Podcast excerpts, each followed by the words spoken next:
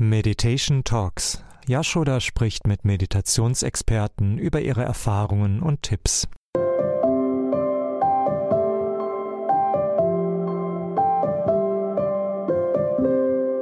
Om Namah Shivaya.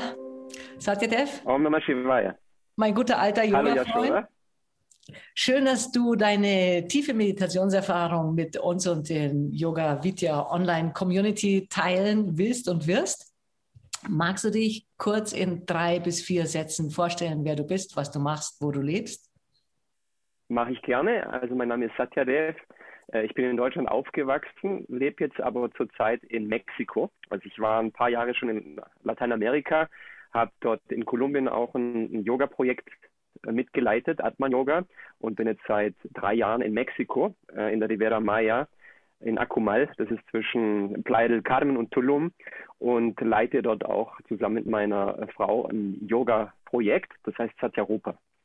Und in dem Projekt, ja, konzentrieren wir uns auf, auf die Yoga-Praxis, Meditation, positives Denken, gesunde Ernährung, Ayurveda und äh, leiten oder geben das an unsere Schüler weiter, ja, in, in der Form von Kursen, äh, Retreats und alles, was dazugehört. Ich kenne dich als meinen aktivsten Yoga-Lehrer, Freund oder Yoga-Freund. Ähm, trotzdem jetzt eben nochmal für alle, wenn du uns deinen Weg, in, den Weg in deinem Leben zur Meditation kurz skizzieren könntest. Wie bist du zur Meditation gekommen? Ähm, das war in 2001, also ungefähr vor 20 Jahren. Äh, da hatte ich in einer Bank gearbeitet in Frankfurt, in einer deutschen Bank. Und äh, mit meiner damaligen Frau haben wir dort gelebt und ich war innerlich nicht besonders äh, zufrieden. Ich habe mich nicht sehr ausgefüllt gefühlt mit meinem Job. Also meine Berufung war es nicht, ein Banker zu sein. Ähm, und meine damalige Frau hat dann angefangen, äh, Yoga zu praktizieren im Yoga Vidya. Äh, und irgendwann hat sie mich mal eingeladen zu einer Yoga-Klasse, die habe ich dann auch genommen. Und die war ganz nett, aber ich habe mich da nicht gleich so richtig äh, mit identifizieren können. Also es hat mir gut getan, hatte ich das Gefühl, aber ich dachte, ja, das ist jetzt noch nicht mein Ding. Das war nicht ganz, was mich total angesprochen hat in dem Moment. Und dann haben, sind ein paar Monate vergangen und dann ist mein, mein Großvater verstorben und mein Großvater war wie ein Vater für mich, weil mein Vater äh, als ich sehr klein war noch, ist auch äh, gestorben, ziemlich früh für mich damals. Und dann war mein Vater so, mein, mein Großvater so die, der Ersatzvater, kann man sagen. Und das war dann so eine Zeit, da war ich nicht sehr ausgefüllt in meinem Job. Ich wusste, das möchte ich nicht ewig machen. Das war so eine innere Leere. Und dann ist auch noch meine Vaterfigur in Form meines Opas verstorben. Und dann weiß ich noch, zu der Zeit kam dann äh, ein Freund von meiner damaligen Frau zu Besuch und dann haben die beiden Yoga gemacht in der Wohnung. Und die haben dann ja fantastische Sachen gemacht wie äh, Kopfstand, Skorpione und solche Sachen. Und da habe ich mich sehr motiviert und habe dann mitgemacht mit denen. Und äh, danach habe ich eine Entspannung gehabt und habe dann irgendwas Tiefes in mir erfahren, äh, das ich davor, davor so nicht gekannt habe. Und dann hatte ich auch Bücher gesehen äh, von eben Nirmala, mit der ich zu der Zeit zusammen war. Äh, die hat eine Yogalehrerausbildung auch gemacht. Und da war zum Beispiel die Bhagavad Gita. Dann habe ich angefangen, das aufzumachen, habe die Gita gelesen, habe dann die, das Yoga-Buch gelesen und war total fasziniert. Und dann weiß ich noch, lag ich im Bett, habe so an die Decke geschaut und habe äh, an meinen Opa gedacht, ob der noch irgendwo ist und bin dann in so ein anderes Tiefe reingefallen irgendwie und ich habe dann irgendwie so einen inneren Frieden gespürt und wusste, dass, dass, dass es was Tieferes gibt, was Unsterbliches gibt und war total fasziniert äh, und habe dann angefangen zu meditieren von selber aus. Jeden Tag. Äh, ich habe dann jeden Tag, bevor ich zur Bank bin, habe ich mich hingesetzt, habe meditiert. Nach der Bank bin ich nach Hause gekommen, habe meine Praxis gemacht also die ganze Yoga-Praxis, auch Asanas, Pranayama, Entspannung, Meditation und auch in der Bank, während ich dann in der Bank war, bin ich oft dann aufs Klo gegangen, habe mich dann ins Klo eingeschlossen, auf, den, äh, auf das Klo dann drauf gehockt, habe dann mich dort äh, hingesetzt, meditiert. Also es war total mein, mein, mein Focal Point äh, zu der Zeit. Und es wird dann immer äh, wichtiger für mich, Das war das Wichtigste eigentlich für, für mein, in meinem Leben zu der Zeit. Und ich habe dann eben was sehr Tiefes erfahren. Und äh, dann irgendwann hat es dazu geführt, dass ich mich nicht mehr wohl, also gar nicht mehr wohlgefühlt habe in meinem Job. Ich musste, ich kann da nicht alt werden, ich muss was anderes machen. Und dann irgendwann war ich mal in, ähm, dem, in der Kantine von dieser Bank. Das ist eine riesen Kantine und da gibt es viele verschiedene Abteilungen, kann man sagen. Da gibt es asiatisches Essen, italienisch und so weiter. Und dann hatte ich chinesisches Essen und da gibt es ja oft diese Glückskekse. Dann habe ich einen Keks aufgemacht und da stand drauf, äh, bald wirst du um die Welt reisen. Und dann dachte ich, wow, das ist die Nachricht, die ich brauche. Habe das aber nicht so richtig für ernst genommen. Und dann habe ich noch zwei Wochen später, zwischenzeitlich wollte ich nicht mehr nochmal einen Keks essen, weil ich Angst hatte, es kommt eine andere Nachricht, die vielleicht nicht damit übereinstimmt. Habe es dann nochmal riskiert und dann stand wieder diese Nachricht drin. Bald wow. wirst du um die Welt reisen. Und dann habe ich gesagt, okay, das muss ich, glaube ich, jetzt wirklich ernst nehmen. Und dann habe ich gekündigt. Äh, Auf den Cookie-Keks hin. Äh, ich glaube, das war so ein Auslöser, ja.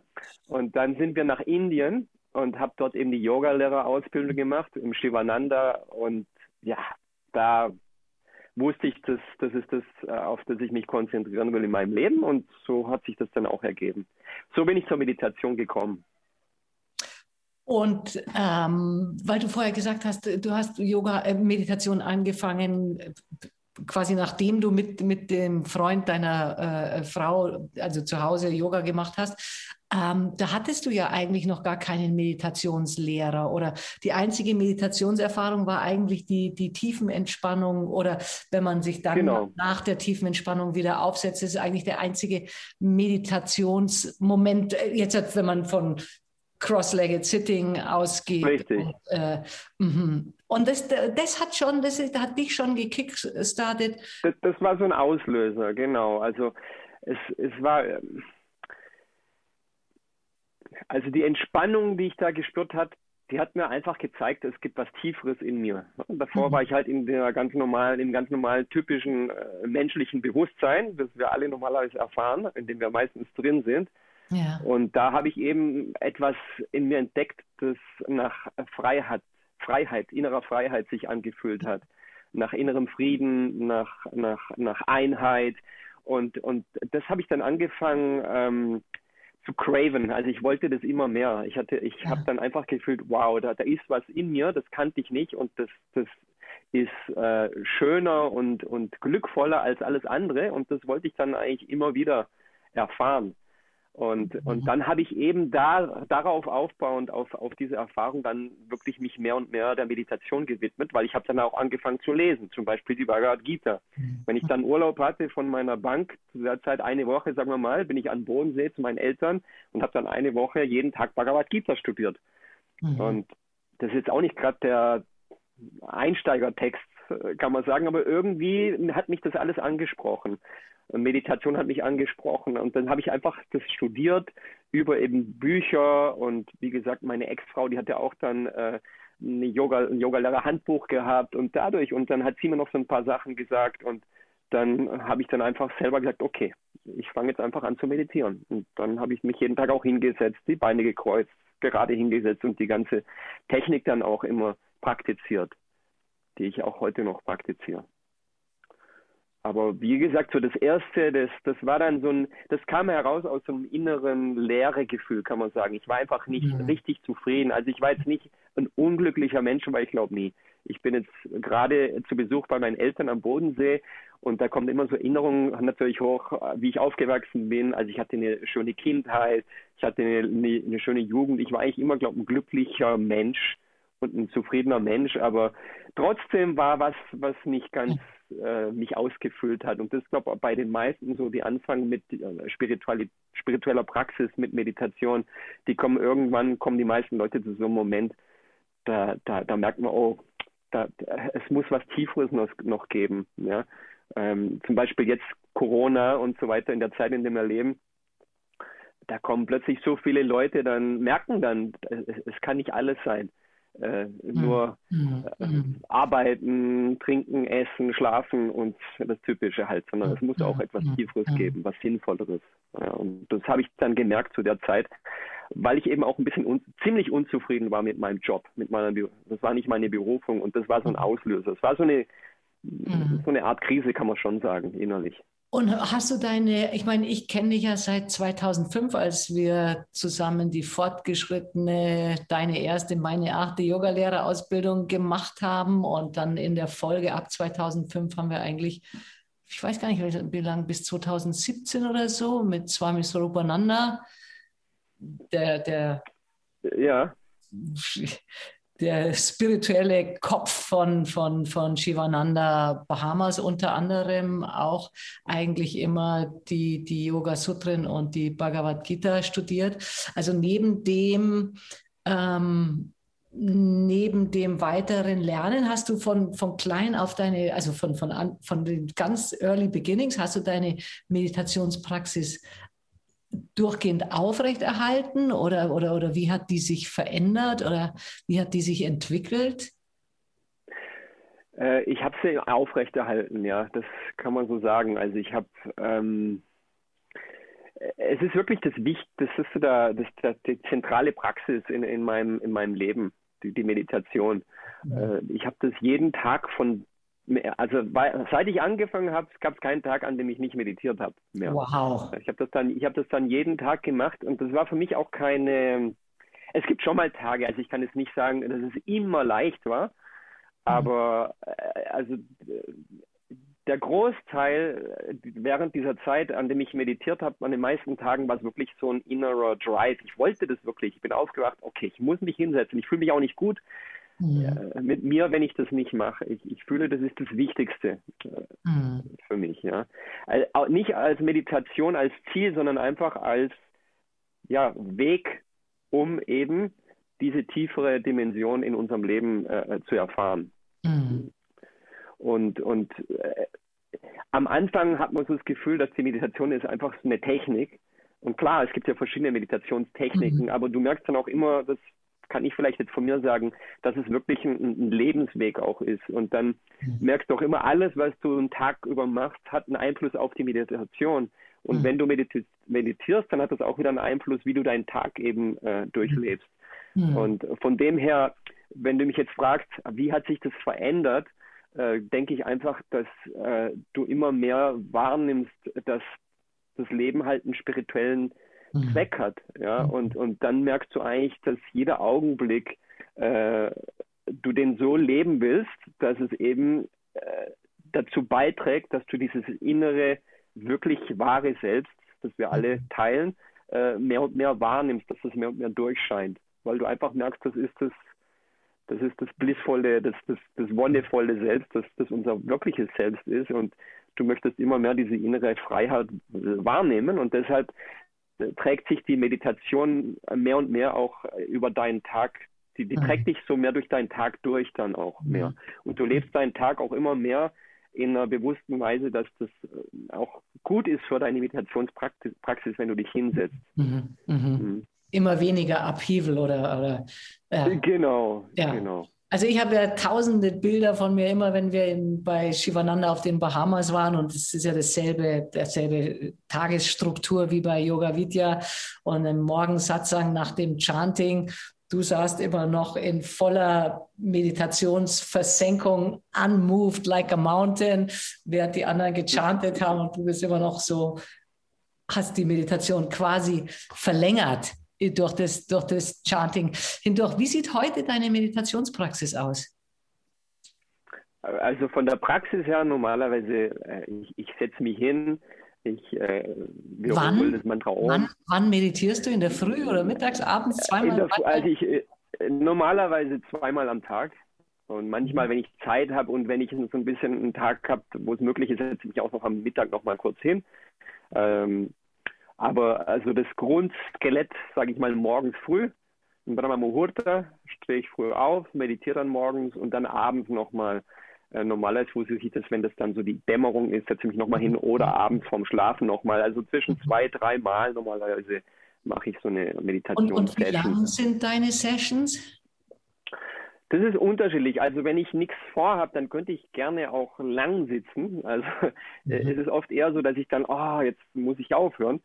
Ähm, und wie gesagt, jeder Tag ist anders. Also es ist nicht, dass ich da immer äh, in den tiefsten äh, Dimensionen da verweile. Das, das, das ist nicht so. Aber äh, klar, es gibt schon immer wieder Tage, wo ich richtig äh, so, so innere Tiefe spüre und dann möchte ich da auch gern bleiben. Aber so im, im Normalfall bin ich morgens meistens eine Stunde am, am Morgen und wenn ich abends kann, dreiviertel Stunde, eine Stunde wow. normalerweise.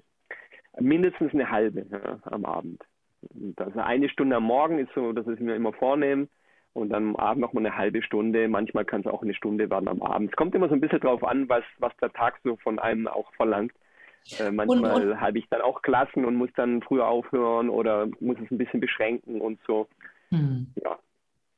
Hm. Das ist vielleicht auch was, das am, am Anfang denkst du mal, ja, je mehr, desto besser. Und das ist klar, man hat dann mehr und mehr auch die innere Reife, dass man ein bisschen länger sitzen kann. Aber äh, ich kann jetzt auch mal kurz meditieren und fühle mich dann nicht so schlecht, wenn's, wenn ich jetzt mal äh, nicht die ganze halbe Stunde oder Stunde dann dort sitze, sondern äh, es ist dann auch okay. Ich bin dann auch ein bisschen jetzt ruhiger und, und entspannter. Ich bin jetzt nicht mehr so, äh, wie sagt man, rigid in meinem Geist.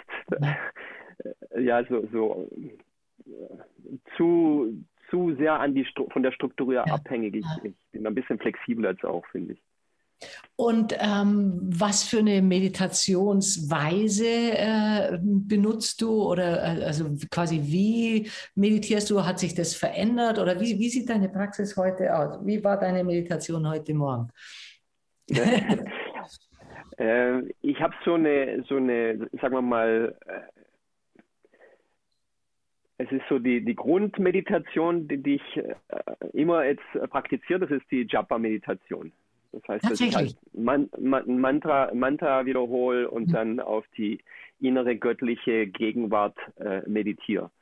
Mhm. Ich, ich, meditiere dann einfach äh, über die innere Liebe, äh, über die göttliche Mutter, die, die mhm. in mir äh, verweilt und äh, in dem alles eben äh, sein, sein, seinen Sitz hat, kann man sagen. Also ich fühle dann einfach, ich meditiere einfach, dass ich von der göttlichen Mutter geliebt werde. Ich, ich meditiere über die göttliche Präsenz und wiederhole das Mantra dann im Geist. Ähm, das ist so das, das Hauptding, was ich mache. Ja. Aber manchmal, ich mache das auch so, äh, dass ich das unterstütze über zum Beispiel mache ich auch gern Neti Neti und, und gehe dann auch manchmal in, in, in, andere, in andere Praxisen über, die, die ich auch mache. Mhm. Ähm, Oft, oft, oft mache ich meine Mantra-Meditation, aber bleibt dann gerne noch ein bisschen sitzen und gehe dann so ein bisschen tiefer in, in so ein uh, I don't do anything, I just, you know, be. Ich bin, ich, ich erlaube mir einfach nur zu sein und mhm. bin dann das, das beobachtende Bewusstsein. Mhm. Uh, und und mhm. höre dann auf, mich zu identifizieren mit meinem Körper, mit, mein, mit meinen Emotionen, mit meinen ja. Bildgedanken, mit meinen Wortgedanken. Ja. Das, das ist auch sehr befreiend. Das gibt dann nochmal eine andere Tiefe. Das mache ich oft. Am, am, am, Schluss meiner Praxis mache ich das mhm. noch meistens. Mhm, das merke ich mal. Ich äh, praktiziere zurzeit so immer Release. Also was ja. kommt, sage ich Release und es geht eigentlich ziemlich schnell dann also geht der Geist so weiter nach, nach oben. Genau. Also bei mir wechselt es. Ich bin nicht so, genau. ein, ja, mein Geist, glaube ich, auch ein bisschen unruhiger ist. Ähm, jetzt haben wir beide ja auch schon mehrere Sadhana Intensives in unserer Biografie machen dürfen. Ähm, gab es tiefe Meditationserfahrungen, die wirklich beyond the ordinary waren, die du mit uns teilen würdest? Ähm, es, gibt, es gab schon tiefere, sehr tiefe Meditationserfahrungen. Mm, es ist immer schwer, sowas in Worte auszudrücken. Mhm. Ja. Es ist auch etwas sehr, mm, sehr, sehr Persönliches auch. Ja. Von dem her kann ich es jetzt vielleicht nicht so gut beschreiben, aber so der Grundtenor ist, wenn es was sehr Tiefes war, habe ich mich frei von ähm, Identifikation gefühlt, frei von Limitation gefühlt. Es war so ein Bewusstsein von Einheit. Mhm. Es war ein Bewusstsein von äh, Liebe. Mhm. Das ist so das, der Grundtenor, ja. Mhm. Und hat dich das auch zu Tränen gerührt oder, oder also wie, wie hat sich das emotional übersetzt? Äh, ja, genau. Das gab es das gab's auch, ja. Mhm. Dass, dass es einen dann tief berührt hat, weil man dann, es ist so äh, oft vielleicht so ein Gefühl, dass äh, du kommst nach Hause, nach, nach einer langen Reise und kommst dann nach Hause und, mhm. und, und merkst, du, du wirst geliebt. Ja? Ja. Da, es, gibt ein, es gibt eine Kraft im, im, im, im, im in dieser Schöpfung, äh, die, die, die kann man vielleicht als uneingeschränkte Liebe beschreiben. Das ist ja, äh, es geht über Worte hinaus, über, über den Geist hinaus, aber es gibt schon etwas, das, das das man vielleicht am besten als reine Liebe beschreiben kann. Und dann löst sich da auch diese, diese Schuldgedanken, ja. die lösen sich dann auf, die wir alle haben. Jeder ja. hat ja dieses, wir haben ja dieses Black-White, dieses Schwarz-Weiß, ja. diesen Schwarz-Weiß-Geist. Jeder möchte gut sein und dann sind wir aber nicht immer hundertprozentig gut. Manchmal machen wir Sachen, die sind nicht so, so 100% toll, ja. Mhm. Und über die man nicht so stolz dann ist oft. Und und man, man trägt das dann so mit sich rum und dann in dem Moment merkt man, hey, es ist alles okay. Ja. You're not, du bist eh nicht dieser Körper, du, du, bist, nicht, du bist nicht dieser Geist und du bist rein. Ne? Und, ja, und, das, das sagt man dann. Und dann, dann kann, können einem die Tränen kommen. Und man ja. fühlt sich dann einfach geliebt. Ja. ja. es ist eine tiefe, also auch psychische, natürlich mentale, die dann ins, ins, ins, ins emotionale absagt und dann auch oder runtergeht oder rauf oder wie auch immer. Nee, runter. Äh, Jetzt bist du, glaube ich, stehen geblieben. Nee, jetzt habe ich dich wieder. Ähm, Reinigung oder Reinwaschung auch. Die eben genau. quasi auch so eine erleichterte, also ein leichteres Sein im genau. Ermöglicht. Ja, ein wesentlich leichteres. Das ist gleich die nächste Frage. Wie übersetzt sich deine Meditationspraxis in den Alltag? Wie spürst du, also wie machen sich die Einflüsse der Meditationspraxis im Alltag bemerkbar bei dir in okay. deinem Leben? Mm, da kommt in meinen Geist, ich hatte mal einen Traum, einen sehr erleuchtenden Traum, ähm, der mir sehr geholfen hat, den, an den denke ich oft nach und der beschreibt für mich auch, was, was Zivilisation mit mir macht. Und in dem Traum, weiß ich noch, da habe ich eine Frau gesehen, da war eine Frau in dem Traum und die hat mit mir geredet und die hat mich innerlich total genervt. Also ich war total angenervt von dieser Frau. Ich weiß auch nicht mehr, was sie inhaltlich gesagt hat, aber innerlich hatte ich total eine Abneigung gegen diese Person. Mhm. Und die hat nicht aufgehört. Und ich glaube, die hat irgendwie, weiß nicht, mir geschumpfen hat. Sie hat auf jeden Fall oder mich kritisiert hat. Es war irgendwie total unangenehm. Und ich habe gedacht, oh Mann, ist die Frau nervig. Wie kann ich die loswerden? Und dann plötzlich im Traum habe ich auf meine Hand geschaut und sah plötzlich, dass ich sechs Finger hatte an der Hand. Und dann ist mir aufgefallen, oh, wenn ich sechs Finger habe, dann bedeutet das, es muss ein Traum sein. Ja. Das ist, ja, Lucid und dann Dream. war das klar. Ein Lucid Dream, ja. Und dann war das plötzlich ein, Lucid, ein lucider Traum. Und dann dachte ich, oh mein Gott, ich war so angenervt von der Frau, wenn das jetzt aber ein, ein Lucid Dream ist, dann wer ist dann die Frau? Und dann ist mir plötzlich im Traum aufgegangen, oh mein Gott, die Frau bin ich. Das ist ein Aspekt von mir, mit dem ich so genervt bin. Ja. Und ja. dann hatte ich plötzlich, sofort hatte ich dann Mitgefühl mit der, mit dieser Person was ich vorher als eine Person wahrgenommen habe, mhm. von der ich total genervt war, habe ich plötzlich gemerkt, oh, das ist ein Teil von mir, den muss ich eigentlich umarmen. Den muss ich auch lieben lernen. Und dann habe ich in dem Traum dann gemerkt, okay, das bin ich. Und dann habe ich plötzlich total das Mitgefühl gehabt und habe die dann umarmt. Und dann äh, war, war, war, das so eine Lichterfahrung. Dann bin ich mhm. aufgewacht mit einem total ich war total glücklich dann nach dem Traum. Das habe ich total. Das, und das ist etwas, was mir die Meditation auch gibt. Ja, es kann ein Tag sein, weil klar, ich, also wir haben alle das Ziel, äh, äh, vielleicht so ein Meister zu sein wie ein Swami Shivananda und ein großer Yoga-Meister, aber das kann ich jetzt von mir nicht sagen. Also ich habe auch äh, meine Probleme und, und, und bin ich immer in dieser totalen Tiefe drin. Das wäre total das übertrieben. Das ist nicht so, ja. Und äh, klar ist man durch die Meditation etwas geduldiger und so weiter. Ähm, aber es ist nicht immer so. Aber jedes Mal, wenn ich mich hinsetze zum Meditieren, am Abend zum Beispiel, und dann hatte ich vielleicht am Tag über irgendwie ein Missverständnis mit jemand, dann kommt immer wieder dieses Bewusstsein, okay, diese, diese Person, von der ich so angenervt bin, äh, diese Frau oder diese Person oder dieser Mann, das bin ich. Und das merke ich dann in der Meditation. Und dann nächstes Mal, wenn ich dann wieder rausgehe, in die Welt gehe, dann ist schon immer eine größere Chance da, dass das Bewusstsein da ist, das mir dann sagt, mhm. okay, diese andere Person bist eigentlich du mhm. in dieser Form. von dem her trägt sich das, äh, diese Meditationspraxis mehr und mehr dann auch in den Alltag mit rüber, dass du einfach bewusster bist, nicht mehr so reaktiv bist, Äh, mhm. du bist geduldiger, mitfühlender. Nicht immer. Also es, wie gesagt, aber es ist immer eine höhere Chance. Ja? Und ja. auch wenn's, wenn am Tag manchmal nicht klappt, in der Meditation ist immer wieder die Chance da und ja. du hast immer wieder das, die Möglichkeit, okay, es, die, die Antwort ist nicht, die, die andere Person zu ändern, die ist so. Du hörst auf zu denken, wie kann ich der Welt ein anderes Kleid geben, sondern du akzeptierst mehr und mehr, wie die Welt ist, wie die Person ist und merkst eigentlich, es geht darum, wie du dich mit der Welt äh, verbindest. Du merkst, es ist eher deine innere Abneigung, die das Störende ist und nicht diese Person. Diese mhm. Person ist eigentlich eins mit dir. Und, und das merkst du da durch die Meditation. Und es gibt immer mehr diese Chance, dass du halt dieses Bewusstsein aufrechterhalten kannst. Und, und du hast schon, auch automatisch hast du mehr Mitgefühl, wenn du täglich meditierst und bist mhm. geduldiger. Es trägt sich schon mehr und mehr rüber. Also nicht 100 Prozent, aber es ist langsam, langsam. Äh, also das ist eine tägliche mehr mehr Kurskorrektur on your true genau. sense. Ja. Genau. Ja. So würde ich sehen, ja. Ja, absolut.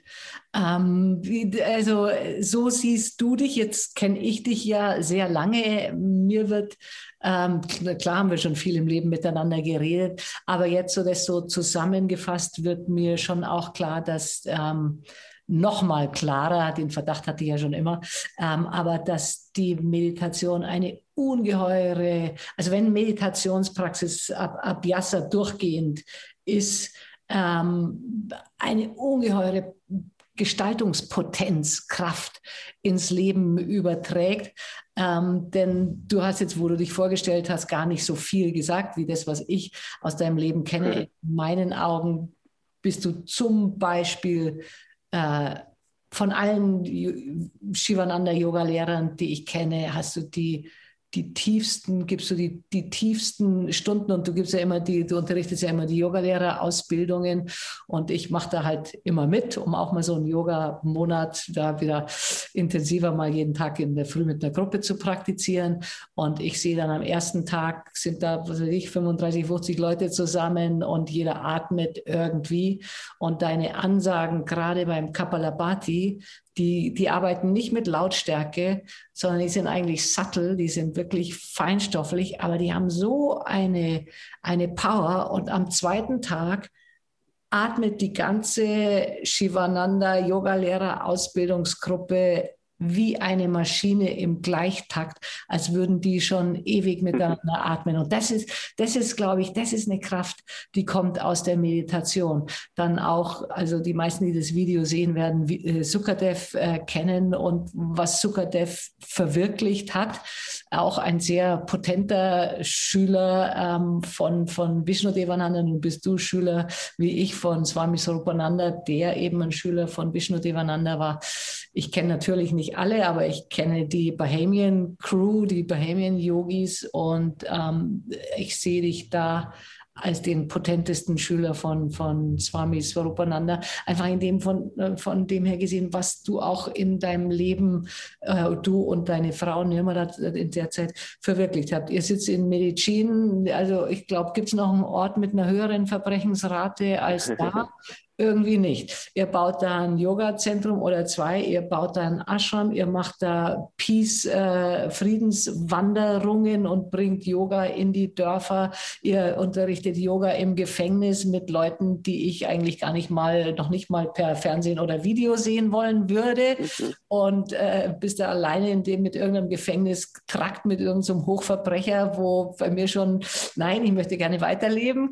Und all, all diese Dinge. Und ich äh, würdest du mir zustimmen, dass die quasi der, der Samen, der das immer wieder nähert, der sowohl die, die Eingebung dafür bringt, als auch die Kraft, das umzusetzen, dass der Urspark, der Urfunke dafür von der Meditation kommt? Würdest du dem zustimmen? Also so. Ja, das denke ich schon. Also es ist ähm, die Meditation öffnet halt immer wieder etwas in dir äh, und das manifestiert sich dann nachher vielleicht in diesem, in diesem inneren, äh, sagen wir mal, äh, Drang, das auch nach, mit, mit anderen Leuten dann zu teilen. Also klar, die Meditation ist schon das Haupt, das Haupttool, das Hauptwerkzeug dafür. Äh, aber die Meditation allein, also ich fühle schon auch, dass diese ganze spirituelle Praxis eben auf diese Meditation hinarbeitet und die Meditation dir dann eben dieses innere, wirkliche Selbst dann auch äh, mehr und mehr zeigt, ja, dass es immer mehr durchscheint. Äh, und, und dann hast du einfach mehr und mehr diesen Drang, das auch mit anderen zu teilen. Und als Yogalehrer hast du ja auch wirklich äh, super Werkzeuge, um anderen Leuten zu helfen, wirklich zu helfen, dass, dass, dass die Leute eben diesen inneren Frieden auch mehr und mehr erfahren. Ich glaube, das ist einer der, der wichtigsten äh, ja, Nächstenliebe ähm, Dienste, kann man sagen, die man machen kann. Mhm. Ähm, das ist natürlich gut für die anderen, aber auch für einen selber. Ich wollte gerade sagen, du hast jetzt zweimal also, gesagt, den Drang, das mit anderen zu teilen. Siehst du das wirklich so? Weil ich kenne von meiner eigenen Praxis und die auch Momente von tiefer Ergriffenheit äh, mit sich gebracht hat oder auch äh, hin und da wieder bringt. Ähm, dass es eigentlich auch so ein Gefühl ist, der eigenen Reinwaschung, indem du auf der höchstmöglichen Ebene dienst. Die anderen gehören da dazu, weil das halt das Sinnvollste ist, was man im Leben machen kann, mhm. wenn man die anderen Hüllen und Formen und Verhaftungen durchschaut hat. Mhm. Ähm, aber es ist auch ein eigener, äh, ganz, also für mich ist schon auch ganz klar der, der eigene Reinigungsprozess da. Also quasi das, das, Gefühl kommt aus dem Dialog mit, was weiß ich, universeller Kraft. Für mich ist es Gott. Ähm, mhm. Und, und, und das hört sich vielleicht jetzt hart an. Die Schüler kennt man ja vorher nicht, die, die jetzt dann kommen. So, es übersetzt sich in eine Wirkungsweise im Leben. Aber eigentlich für mich ist der Dialog zwischen mir und, und, und Gott so also Total. ja, ich vorher gesagt ja, ja, eigene Reinwaschung eigentlich. Mhm. Also wie sagt ja, man, es, strategische es Selbstlosigkeit, so ungefähr. Obwohl es nicht, es ist nicht, es kommt nicht aus dem Intellekt, es kommt aus dem Herzen.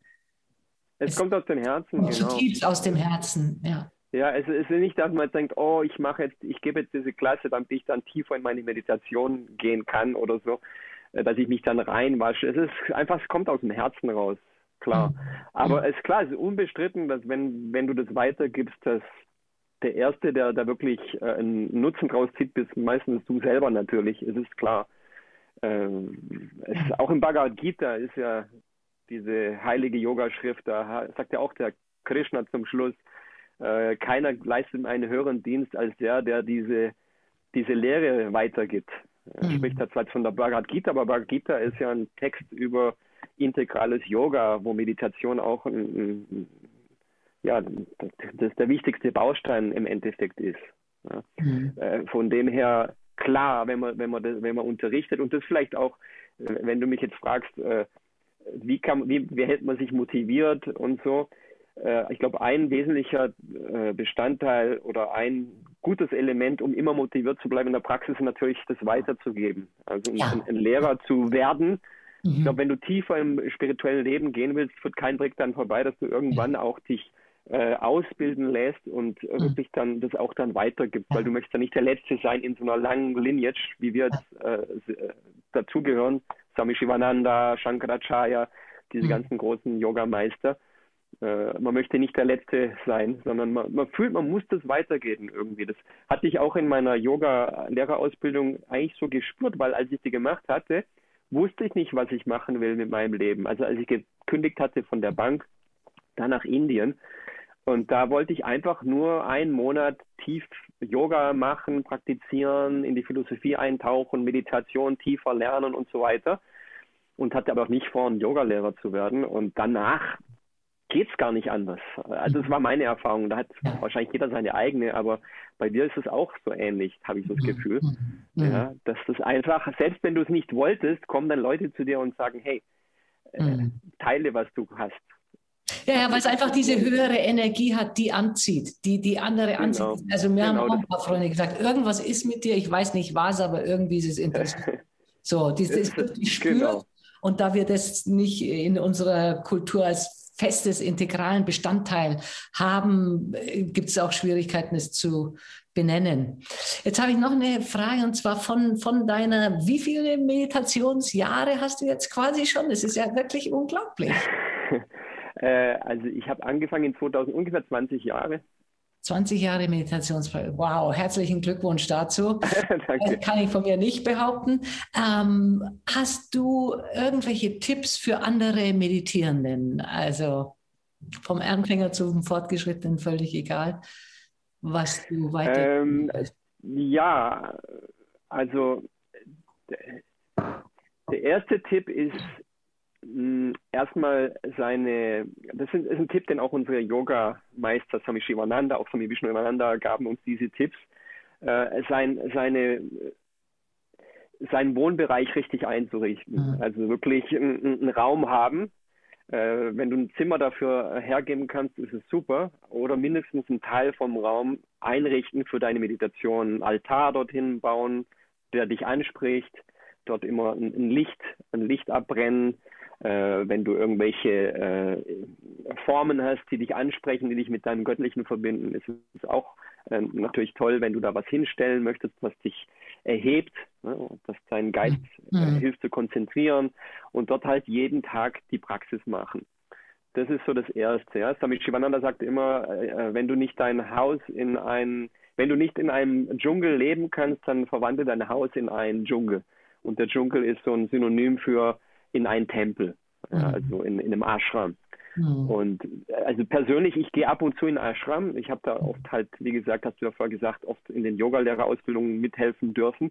Aber die meiste Zeit war ich nicht in einem Ashram, sondern habe auch in der Welt gelebt und habe halt dort dann Yoga unterrichtet und habe dann aber immer mein äh, Meditationsraum immer aufgebaut. Auch jetzt bei meinen Eltern bin ich hier und dann baue ich meinen kleinen Altar hier auf.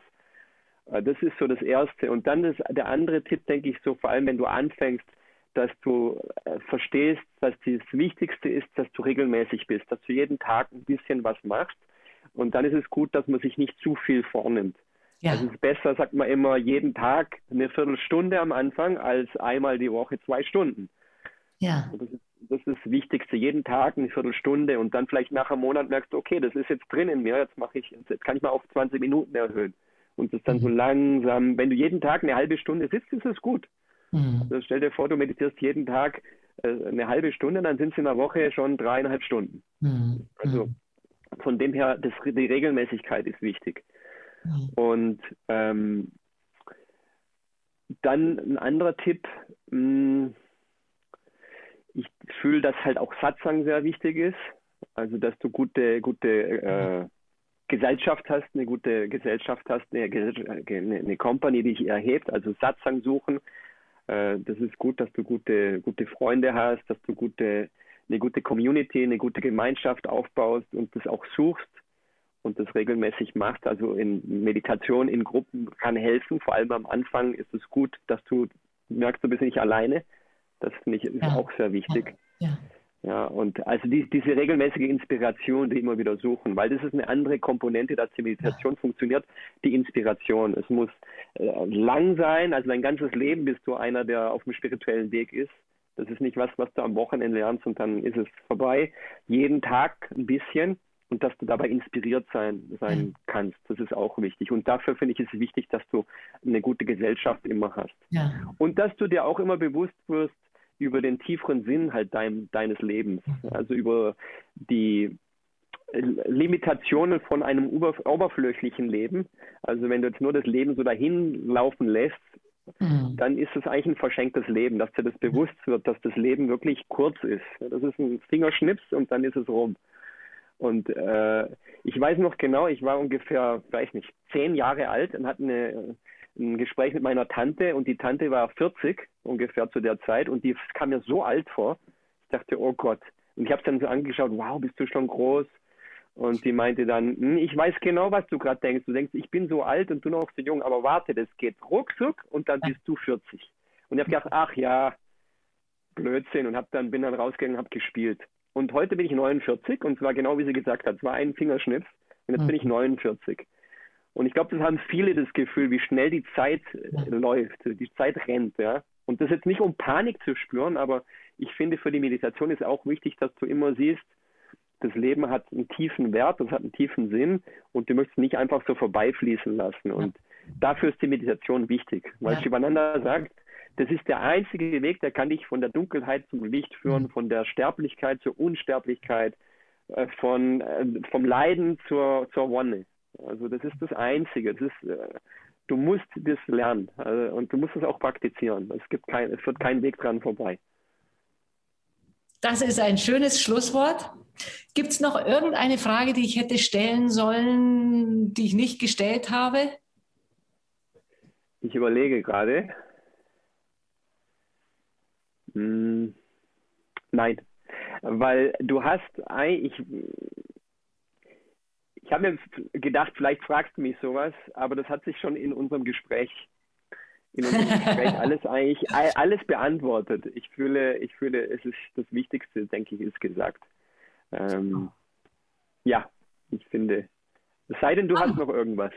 Nee, ich, äh, okay. es ist sicherlich noch viel weiter gehen, aber jetzt für diesen Punkt hier und heute. Om Shanti, tausend Om Dank. Also ich Danke bin dir. beeindruckt vom mit Meditieren anfangen und ungebrochen die Linie. Das ist einzigartig. Also oder ich ich würde mal sagen, ja, vielleicht Zuckerdev noch, oder? Wer fällt uns da noch ein? Wer könnte das noch so hingekriegt haben? Also ich gehöre nicht dazu, muss ich mal ganz ehrlich zugeben.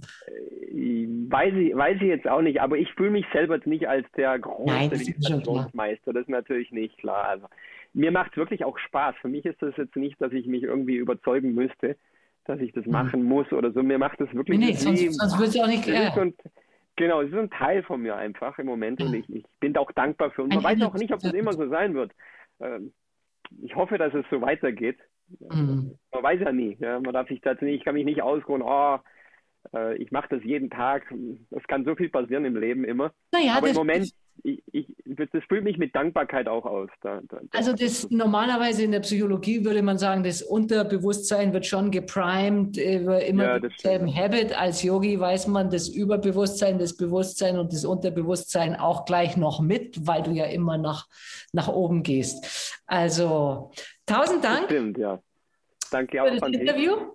Und wir hoffen natürlich, dass wir dich bald mal bei Yoga Vidya sehen. Ja, würde ich auch gerne machen. Würde mich auch freuen. Bis dahin. Om Namah Shivaya. Om Namah Shivaya. Das war Meditation Talks des Center of Excellence for Meditation des Yoga Vidya e.V. Mehr Infos unter www.yoga-vidya.de. Das Video dazu findest du auf unserem YouTube-Kanal Meditation und Rezitation, Link in den Show Notes.